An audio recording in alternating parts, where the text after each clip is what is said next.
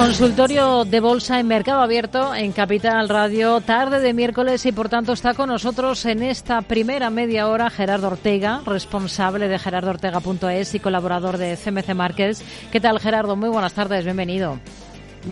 Muchas gracias, Rocío. Muy buenas tardes. ¿Qué tal estás? Muy bien. Bueno, nueva eh, jornada de retrocesos en las bolsas, sobre todo aquí en Europa. En Estados Unidos vemos eh, caídas discretas, por ejemplo, en el caso del Dow Jones.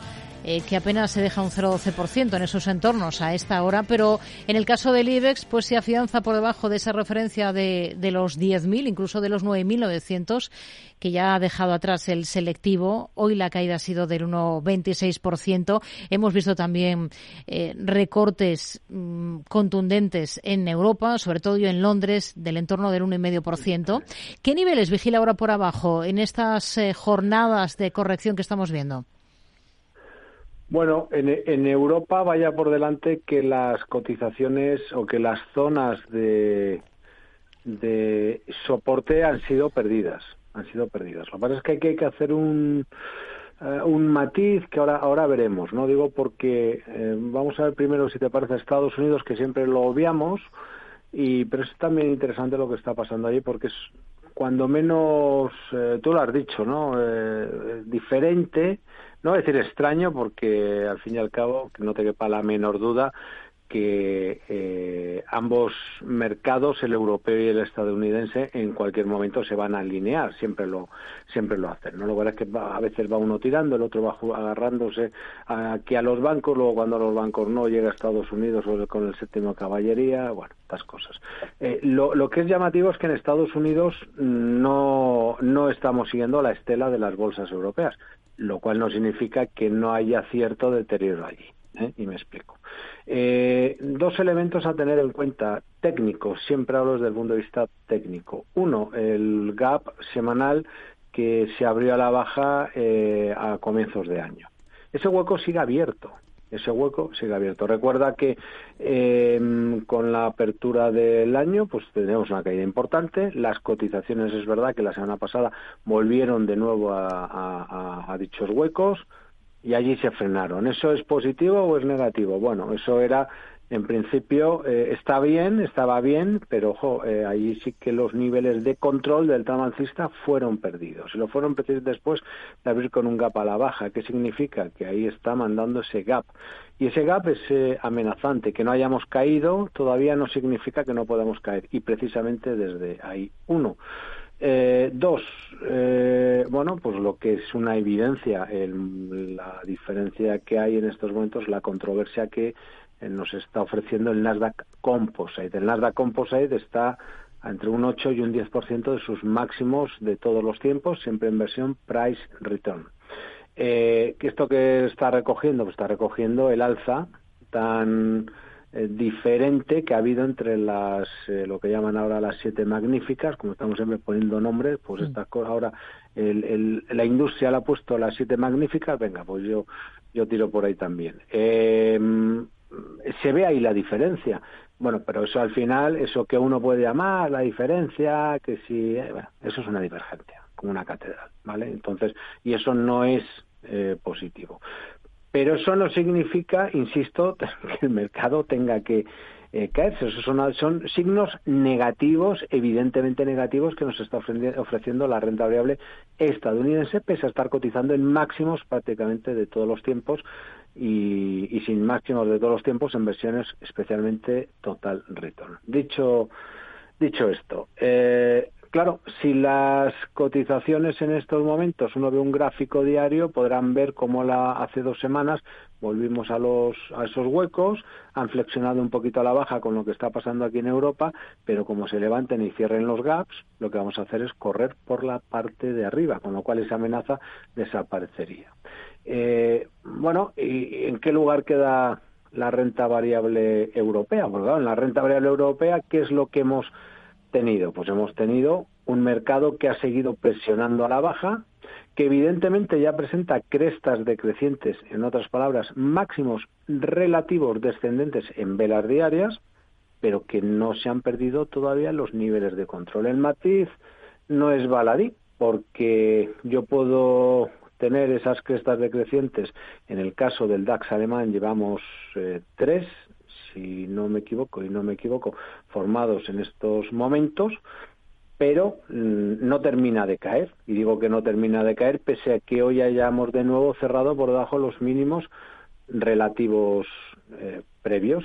Eh, claro, si el mercado gap bajista el lunes, gap bajista el martes, no, o no, hoy, no, no, perdóname, que me lío. Gap bajista ayer, martes, hoy es miércoles y gap bajista hoy. Hay dos gaps que están protegiendo pues el movimiento. Nada más da igual uno traza una especie de canal en el DAX y cuadra perfectamente. Ojo, después de cinco ondas, por cierto, al alza, que eso es impulsivo al alza. ¿A dónde quiero llegar?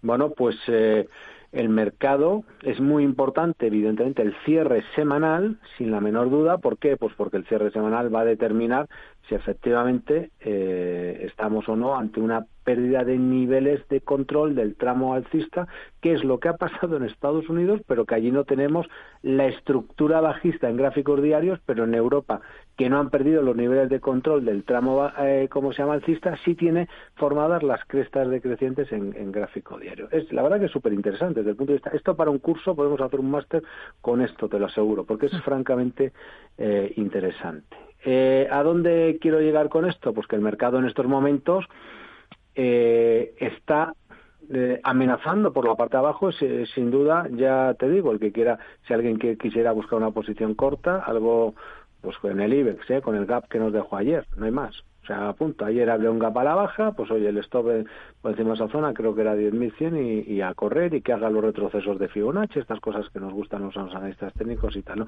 Por ejemplo, si alguien quiere cubrir una cartera, pues puede hacerlo tal que tal que así. ¿eh? Eso por un por un lado. Eh, lo que no es descartable es que el mercado se levante de aquí con violencia. Ese es el, el tema. Y es lo que a mí me extraña un poco porque estoy viendo eh, a las cotizaciones que sí caen pero no terminan de caer. Pero sí que es verdad que hay un elemento adicional a añadir que no teníamos hasta entonces, que es los bancos, el SX7 y el SX7R.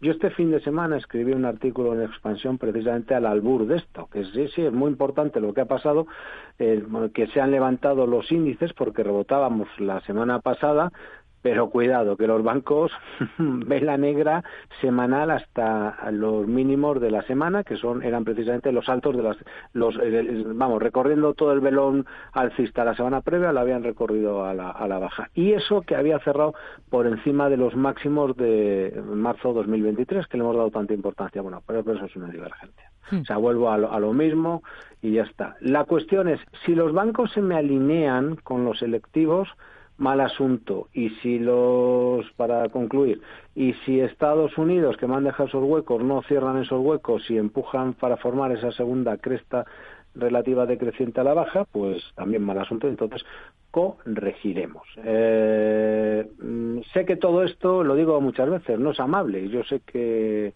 a lo mejor eh, no, no sé bueno no es amable pero es yo no sé explicarlo de otra manera otro elemento a tener en cuenta y te lo digo respecto a los a un poco la sensación que está viendo ahora, porque es verdad que las autoridades monetarias pues están enfriando esas expectativas de tipos, ¿no? Del mercado que si vamos a bajar siete veces eh, vamos a tener siete, siete bajadas de tipos en Estados Unidos. Hoy ha salido un dato de inflación en, Reino Unido pues un poquito más complicado, más más fuerte de lo eh, esperado, recordándonos de nuevo que esa inflación sigue estando ahí. Sí.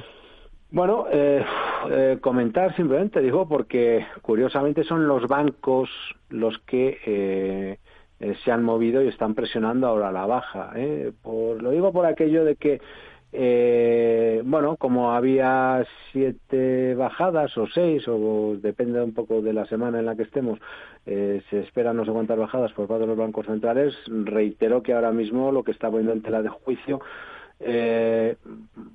parece ser el mercado es esto y los bancos son precisamente los que eh, están empezando a presionar, que eso es lo que a mí me, me, inquieta. Lo que quiere decir con esto, Rocío, que esto es un follón de tres al cuarto y como es lógico que esto es, esto es muy muy complicado y a lo que eh, máximo que podemos llegar es bueno, pues eh, el, el, si el mercado no ha entrado en fase de reacción. La sensación sí. que da es que sí, pero con los matices que eh, he comentado. Y como esto se tiene que traducir finalmente en, en, temas, cuestiones prácticas, yo lo que diría es me quedaría con esta vela directamente semanal y los gaps que protegen esa vela semanal que eh, bueno que aún se está esto en la, que andamos inmersos no y a partir de aquí pues eh, bueno, pues vamos a ver lo que, lo que pasa.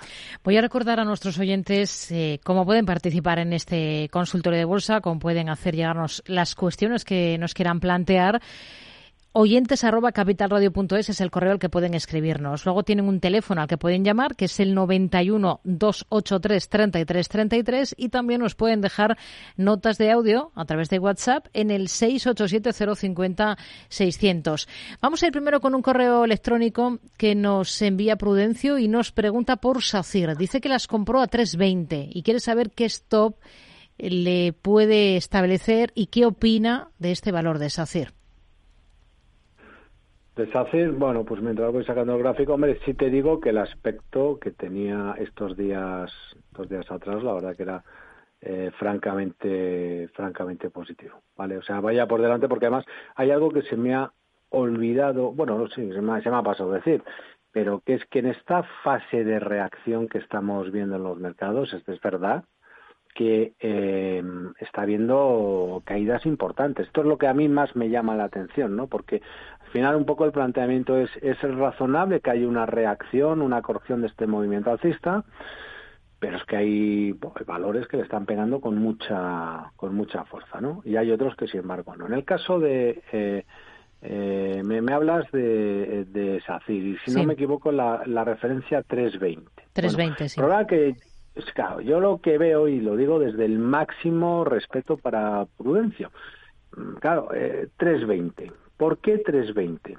Bueno, 320 es un, es un precio que está, fíjate, para que te hagas una idea, los máximos de todo todos los, no de todos los tiempos, del movimiento alcista es 3,26.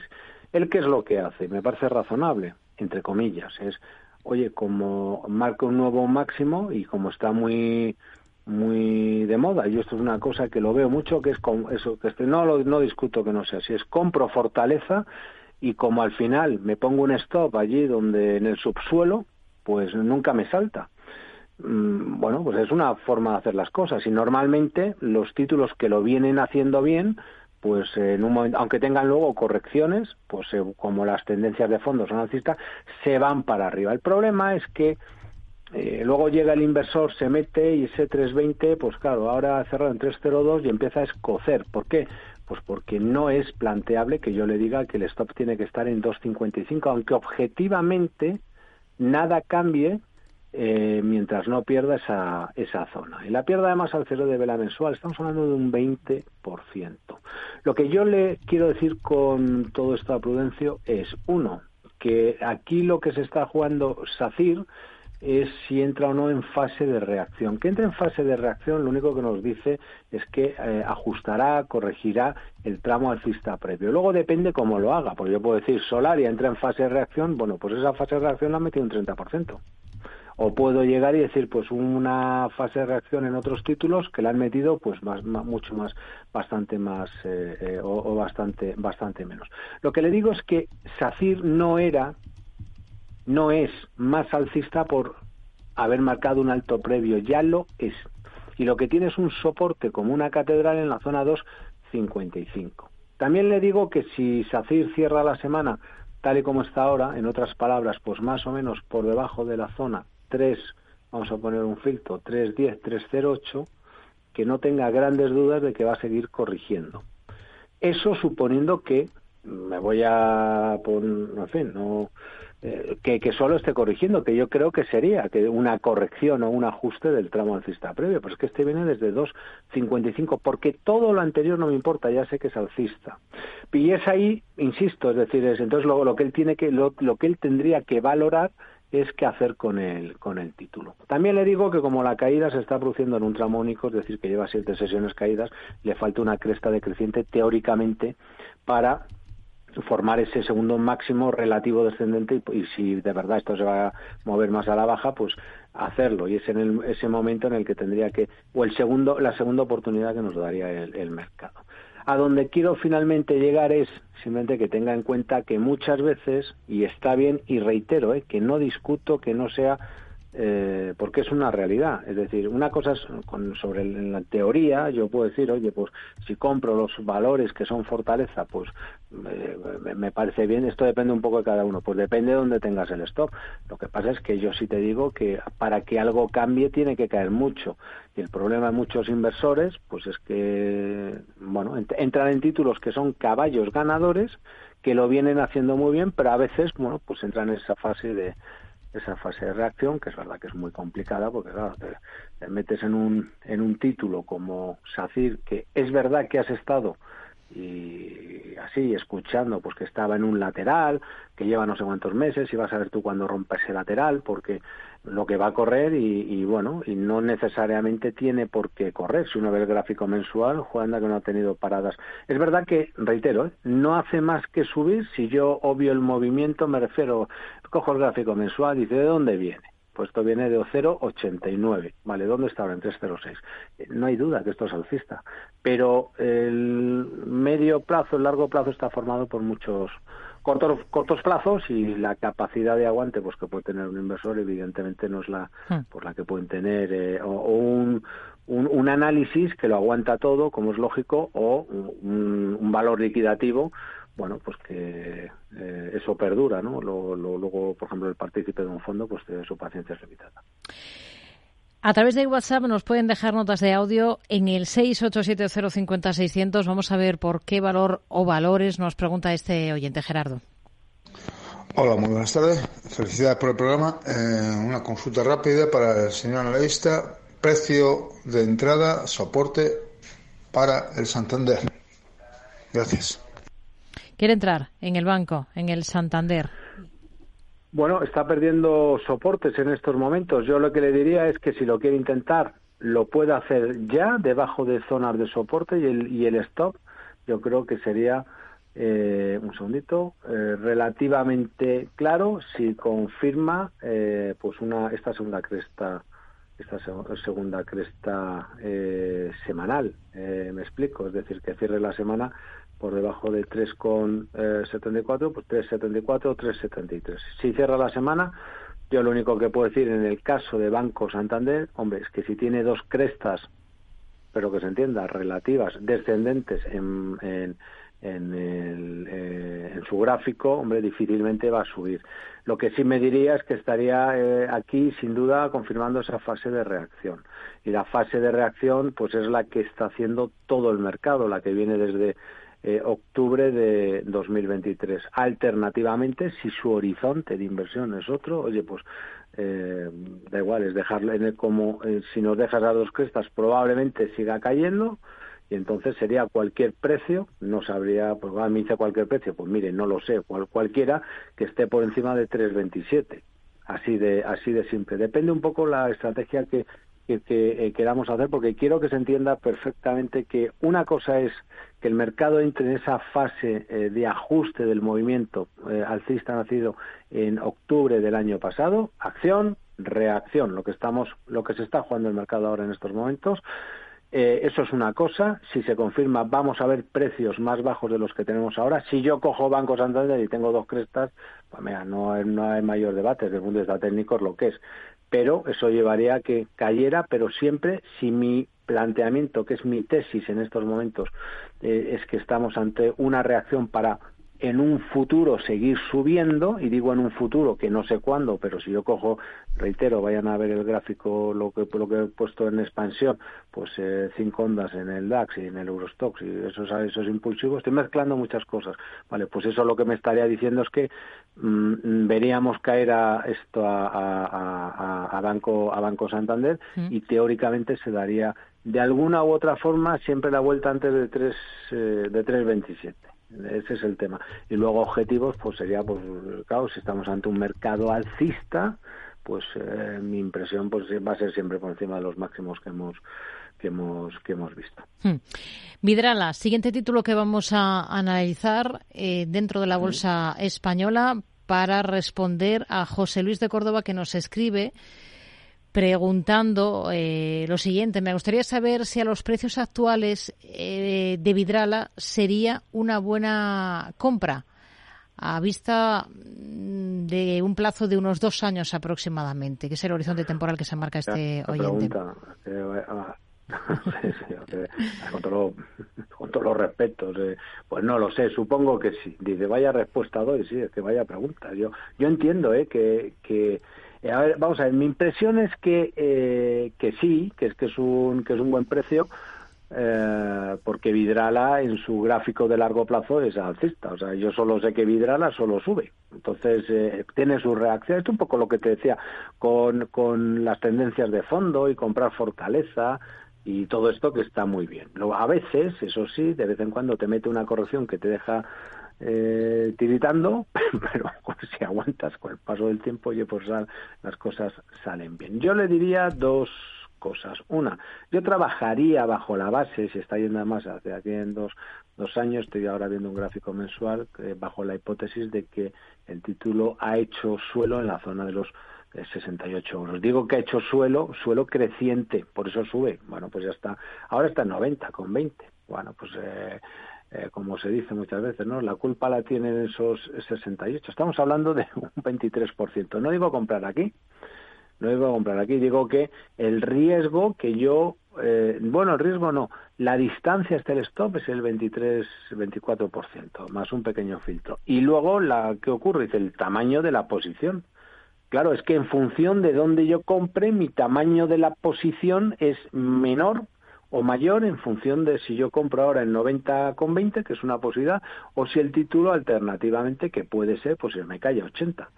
Teóricamente debería de caer, ¿Por qué? Por la vela que me hizo hace un par de semanas. Porque lo que esa vela, lo que me dice la vela semanal es, oye, que el movimiento de recuperación ha acabado y que ahora va a descansar. Punto. No te estoy diciendo que se vaya a estrellar, sino que va a descansar.